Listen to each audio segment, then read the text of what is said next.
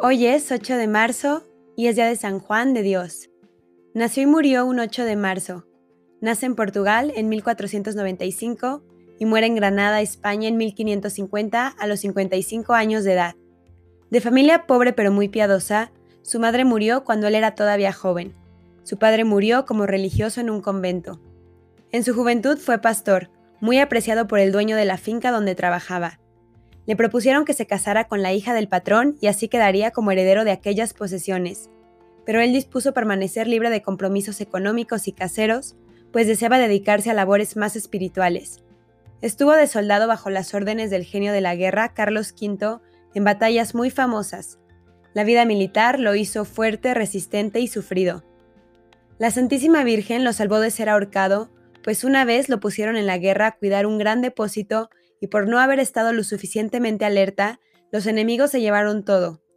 Su coronel dispuso mandarlo ahorcar, pero Juan se encomendó con toda fe a la Madre de Dios y logró que le perdonaran la vida. Y dejó la milicia porque para eso no era muy adaptado. Salido del ejército, quiso hacer un poco de apostolado y se dedicó a ser de vendedor ambulante de estampas y libros religiosos. Cuando iba llegando a la ciudad de Granada, vio a un niñito muy pobre y muy necesitado y se ofreció bondadosamente a ayudarlo.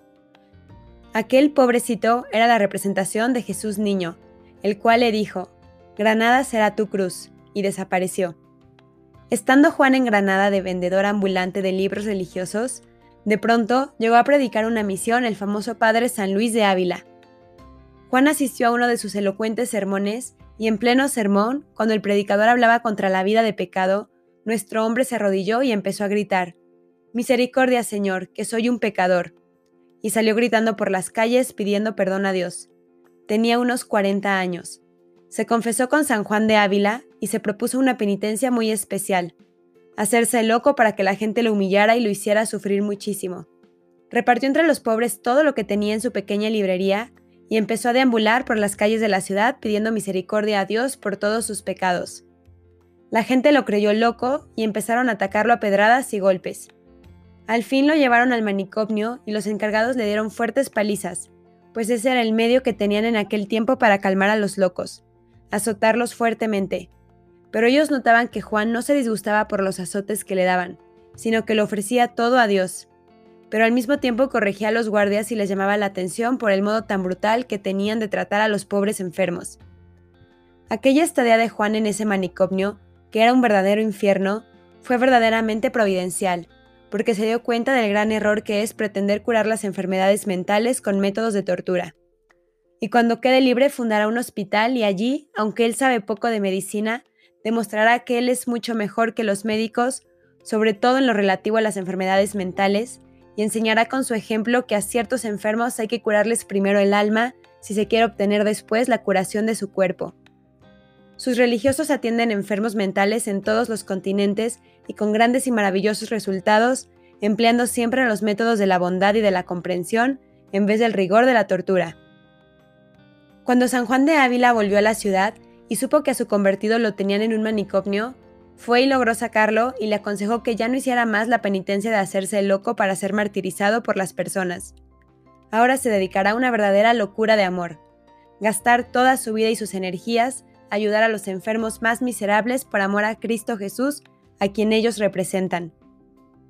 Juan alquila una casa vieja y allí empieza a recibir a cualquier enfermo, mendigo, loco, anciano, huérfano y desamparado que le pida su ayuda. Durante todo el día atiende a cada uno con el más exquisito cariño, haciendo de enfermero, cocinero, barrendero, mandadero, padre, amigo y hermano de todos. Por la noche se va por la calle pidiendo limosnas para sus pobres. Pronto se hizo popular en toda Granada el grito de Juan en las noches por las calles. Él iba con unos morrales y unas ollas gritando, Haced el bien, hermanos, para vuestro bien. La gente salía a la puerta de sus casas y le regalaban cuanto les había sobrado de la comida del día. Al volver cerca de medianoche se dedicaba a hacer aseo en el hospital y a la madrugada se echaba a dormir un rato debajo de una escalera. Un verdadero héroe de la caridad. El señor obispo, admirado por la gran obra de caridad que Juan estaba haciendo, le añadió dos palabras a su nombre de pila y empezó a llamarlo Juan de Dios. Y así lo llamó toda la gente en adelante. Luego, como este hombre cambiaba frecuentemente su vestido bueno por los harapos de los pobres que encontraba en las calles, el prelado le dio una túnica negra como uniforme. Así se vistió hasta su muerte, y así han vestido sus religiosos por varios siglos. Un día su hospital se incendió y Juan de Dios entró varias veces por entre las llamas a sacar a los enfermos, y aunque pasaba por en medio de enormes llamaradas no sufría quemaduras, y logró salvarle la vida a todos aquellos pobres. Otro día, el río bajaba enormemente crecido y arrastraba muchos troncos y palos. Juan necesitaba abundante leña para el invierno, porque en Granada hace mucho frío y a los ancianos les gustaba calentarse alrededor de la hoguera. Entonces se fue al río a sacar troncos, pero uno de sus compañeros, muy joven, se adentró imprudentemente entre las violentas aguas y se lo llevó la corriente. El santo se lanzó al agua a tratar de salvarle la vida, y como el río bajaba supremamente frío, este le hizo daño para su enfermedad de artritis y empezó a sufrir espantosos dolores. Después de tantísimos trabajos, ayunos y trasnochadas por hacer el bien, y resfriados por ayudar a sus enfermos, la salud de Juan de Dios se debilitó totalmente. Él hacía todo lo posible porque nadie se diera cuenta de los espantosos dolores que lo atormentaban día y noche, pero al fin ya no fue capaz de simular más. Sobre todo la artritis la tenía en sus piernas retorcidas y le causaba dolores indecibles. Entonces, una venerable señora de la ciudad obtuvo del señor obispo autorización para llevarlo a su casa y cuidarlo un poco. El santo se fue ante el Santísimo Sacramento del altar y por largo tiempo rezó con todo el fervor antes de despedirse de su amado hospital. Le confió la dirección de su obra a Antonio Martín, un hombre a quien él había convertido y había logrado que se hiciera religioso y colaborador suyo junto con otro hombre a quien Antonio odiaba, y después de amigarlos, logró el santo que le ayudaran en su obra en favor de los pobres como dos buenos amigos. Al llegar a la casa de la rica señora, exclamó Juan, Estas comodidades son demasiado lujo para mí que soy tan miserable pecador. Allí trataron de curarlo de su dolorosa enfermedad, pero ya era demasiado tarde.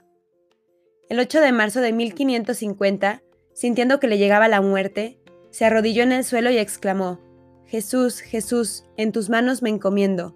Y quedó muerto, así de rodillas.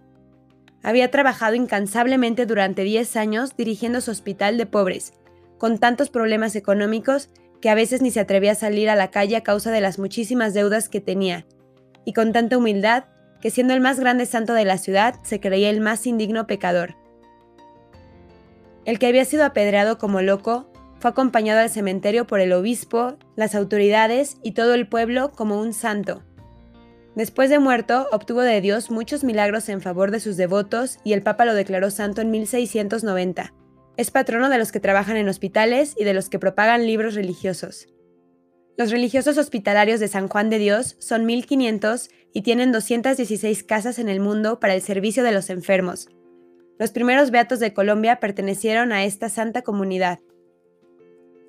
San Juan de Dios, queremos ser como tú. Queremos ver a Dios en los más pequeños, en los más olvidados, en los más débiles, en los más vulnerables.